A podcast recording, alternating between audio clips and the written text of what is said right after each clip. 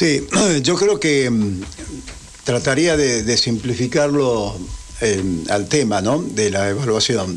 En primer lugar, ¿por qué el, pueblo te va a votar si con el modelo macrista tuvo unos resultados económicos desastrosos en su bolsillo, en su economía, en su capacidad de consumo, en la destrucción, el industricidio de la Argentina, en general más desempleo? Eh, frente a otro modelo, que todavía no está muy claro cuál es nuestro modelo, me refiero al modelo del Frente de Todos, donde su situación sigue siendo exactamente la misma. Es decir, no hemos variado la situación de nuestro pueblo. Y digo pueblo porque entre una de las cosas que eh, escucho en la dirigencia política es que hablamos de gente y no de pueblo. Recién el mm. compañero a nivel sindical decía eh, de usuarios nos pasaron a consumidores, ¿no? Este, desde el punto de vista de las empresas públicas, de la energía. Entonces, todo, esta, todo este cambio de lenguaje que tiene que ver con este, esta revolución cultural del, neoliberalismo y de los multimedios o de los mentimedios, eh, para nuestro pueblo es que entre los dos modelos supuestamente en debate, que fue la, el último tramo, diría que casi los últimos dos días de la, de la campaña por las pasos, se habló de modelos, eh, nuestro pueblo dice, entre los dos modelos yo no tengo ninguna diferencia. Por eso la apatía, por eso la cantidad de votos este, en blanco que hubo, casi millón cuatrocientos mil, subieron no solo en el conurbano, subieron en todas las provincias, por eso la cantidad este, de, de ciudadanos que no fueron a votar, eh, por eso el corrimiento de algunos votos de sectores del peronismo revolucionario hacia la izquierda, este, es eso que llamamos un poco el voto bronca, y por eso la falta de mística y de participación en la campaña electoral. Ahí veía en, la reunión de la CGT que Caló hizo una autocrítica, el secretario general de los metalúrgicos dijo absolutamente en forma directa, los gremios no participamos en la campaña electoral. Si nosotros nos remitimos a lo que charlamos acá y donde este, mi compañero y colega periodista Adolfo Barja apostó que ganábamos al 4%, y como él dijo que ganábamos al 4%, yo le subí la parada y dije 6%. No equivocamos. Bien, pero ustedes fíjense que a las 20 horas y algunas monedas y algunos minutos más, eh, el Frente de Todos estaba festejando el triunfo por la encuesta de boca de urna. Y en simultáneo, a los pocos minutos aparecía este, Santilli diciendo que cualquiera fuera el resultado electoral íbamos a seguir con la misma política. Es decir, estaba casi asumiendo la derrota. La eficiencia de nuestro querido ministro del Interior, Guado de Pedro, hizo que a las 9 de la noche tengamos un resultado inverso y este, el frente de todos perdía y llegaban las caras tristes y Cambiemos este, ganaba y llegaban las, las caras contentas. Ahora, todos perdimos votos, las dos coaliciones que sumadas del punto de vista electoral son el 71% de los votos emitidos, 71% de los votos, es decir, hubo polarización, todos perdieron votos. Los que más perdimos votos fue el Frente de Todos. Perdimos casi 6 millones de votos pero no votos porque se fueron para otro lado. Son votos que eh, no están ni entusiasmados, ni reconocen este cambio dentro del gobierno, son votos que, golpeados también por la pandemia, ¿por qué no? Porque hay un nivel de escepticismo, el encierro, son votos que tienen que ver con un tema interesante, ¿no? Eh, esa crítica no escuchada sobre el tema del funcionamiento de la escolaridad presencial. Este, realmente eh, tenemos que decir que en el manejo de la pandemia no resolvimos correctamente el tema de la escolaridad y de lo que eso significa en familias que eh, tienen problemas económicos, que tienen que salir a, trabajar eh, con limitaciones este, por, por el encierro. Es decir, temas que nuestro gobierno no tuvo la agilidad necesaria. El IFE que duró tres meses, el ATP que lo retiramos antes de tiempo, el presupuesto que estamos discutiendo de nuestro ministro de Hacienda, este, Guzmán, eh, contemplaba que en un año la pandemia desaparecía.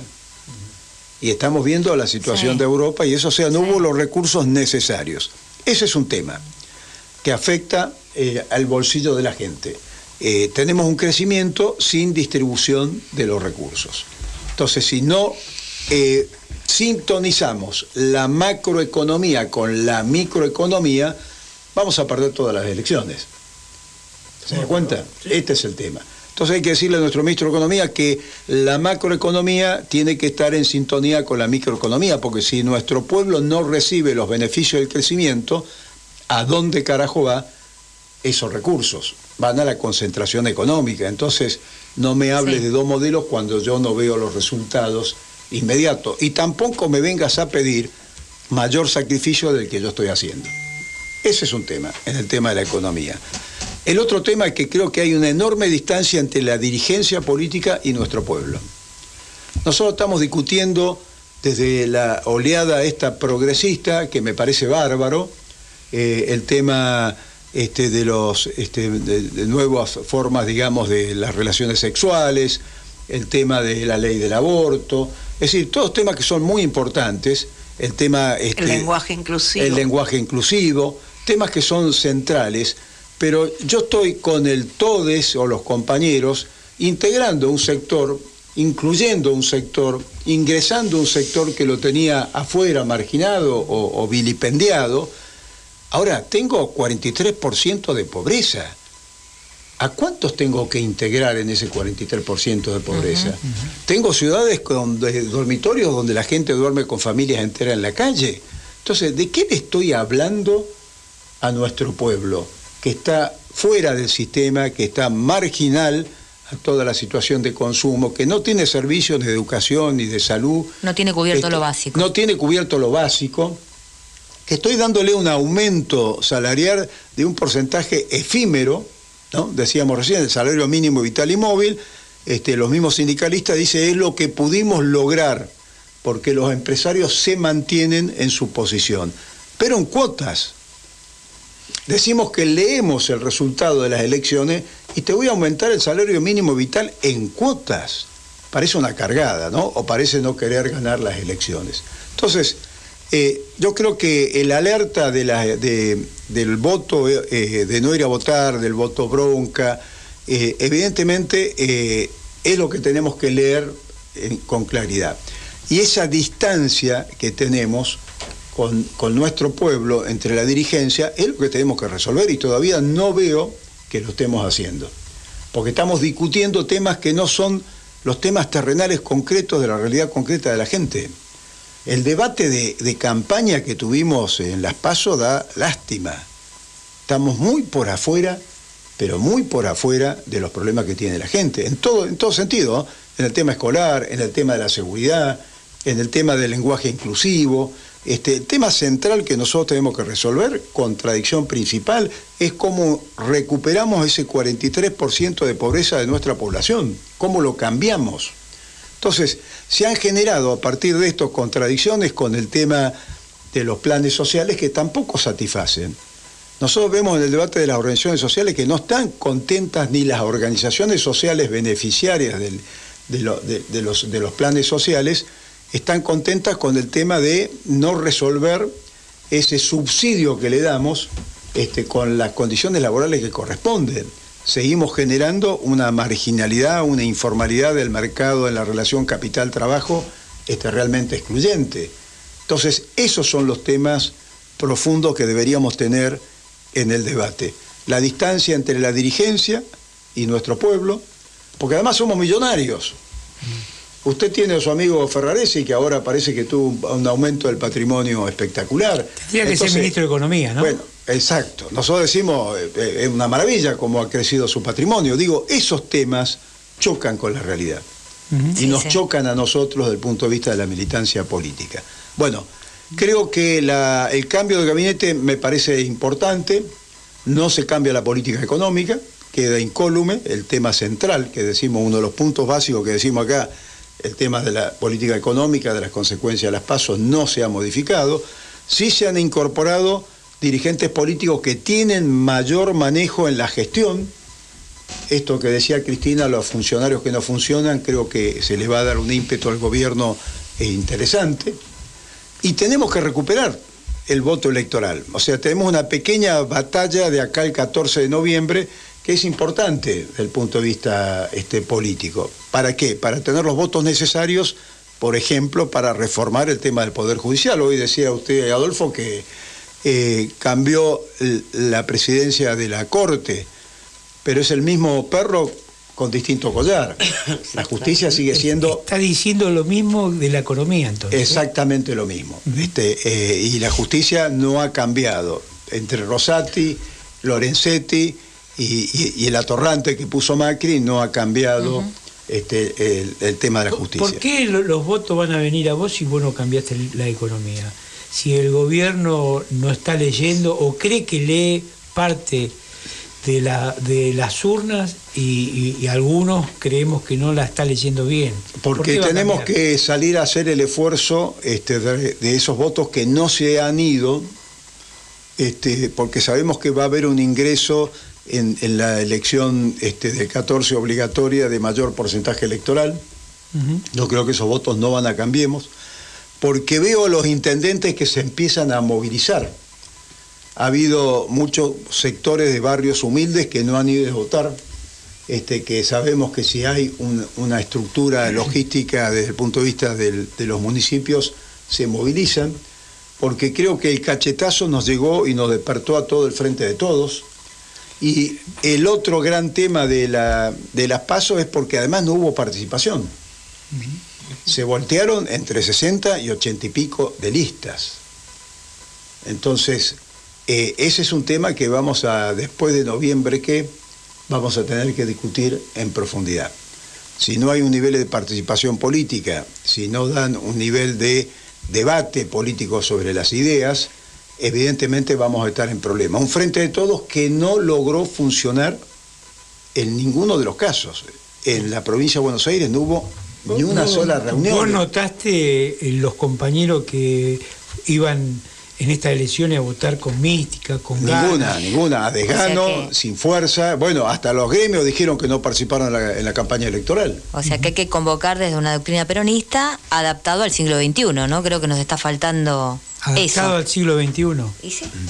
Bueno, es un tema de discusión. Bueno, una forma de decir, digamos, hay una práctica... Adaptado a un 43% de pobreza, adaptado a un 15% a la situación de actual indigencia. a ver, tenemos un Ministerio de la Mujer que me parece bárbaro, pero antes del Ministerio de la Mujer teníamos que haber armado el Ministerio de la Niñez.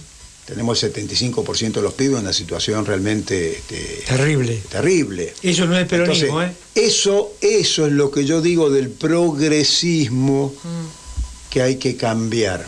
Mm. Porque eso nos aleja, nos acerca a un sector muy reducido de la sociedad y nos aleja de un sector mayoritario de la sociedad. Entonces yo creo que hay prioridades, este, por un lado, a ese 43% de la población que hay que sacar de la situación de pobreza en un país que tiene los alimentos, y responder a ese progresismo, a esas, eh, digamos, em, democracias de, nueva generación, podríamos decir, de nuevos derechos, pero si vos no le das derechos elementales de casa, vivienda, techo y trabajo a ese 43% me parece que le estamos errando políticamente. Creemos que somos Estados Unidos, que somos Francia, este, en, la situación de nuestra democracia.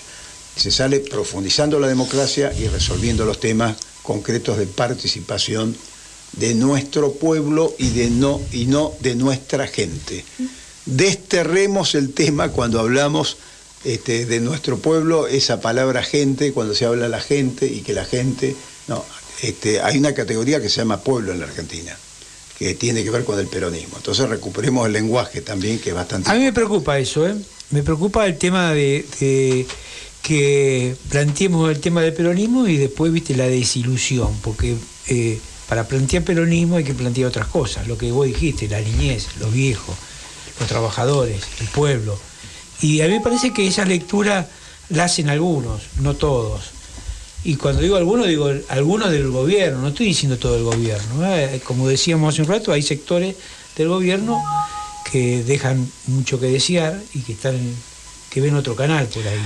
No, y mientras te escuchaba hablar pensaba también en, esas grandes ideas que se plantearon, al, por ejemplo, te escuchaba y me acordaba de la famosa mesa del hambre ¿no? Y que realmente, y que generó muchas expectativas, estuvo en todos los medios, este, participó un montón de gente. Y llegado al día de hoy, la verdad es Hay que hay más hambre y que este, la- entonces nada, ¿no? Estas cuestiones a tener en cuenta. Sí, No, tal cual. lo golpeé y ¿sabes por qué le dice así? Por el ruido. Por el ruido, porque cada vez que compro un caramelo, Te retamos. él, otro. Y a él no le dicen nada. Viste, chiqui, chiqui, chiqui, chiqui, chiqui. No, nene, vos también, ¿eh? Qué sensibles los micrófonos, ¿eh? Qué sensibles. Estamos sensibles. Bueno, Muchas la gracias cuestión- a la operadora que nos corrigen. en La, eso. la- la cuestión es que hay medidas económicas, pero por lo que estás mencionando serían insuficientes. Ah, lo Pues que no cambia- él. no cambia el Yo te rumbo. digo que no es, que es insuficiente. Bueno, lo que menciona, Muy reitero, bien, muy bien. Las corrijo. medidas económicas hasta el momento son insuficientes. Sí. Exactamente. Está Perfecto. absolutamente claro. Estamos de acuerdo. Es- El así. salario mínimo vital y móvil que se ha aumentado es insuficiente. Insuficiente. El pagarlo en cuota es un disparate. Pe- pe- pe- una pregunta. ¿Qué piensan de eh, los secretarios generales que firman esto diciendo esto está muy bueno?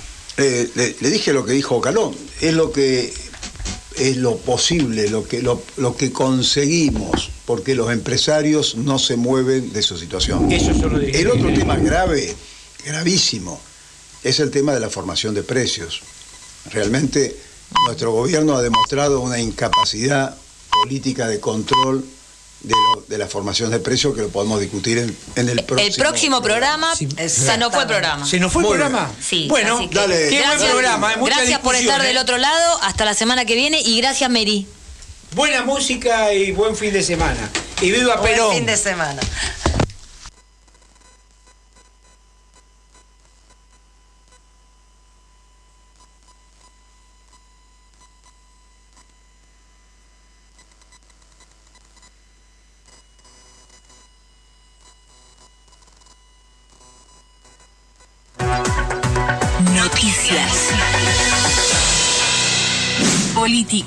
Tierra del Fuego es la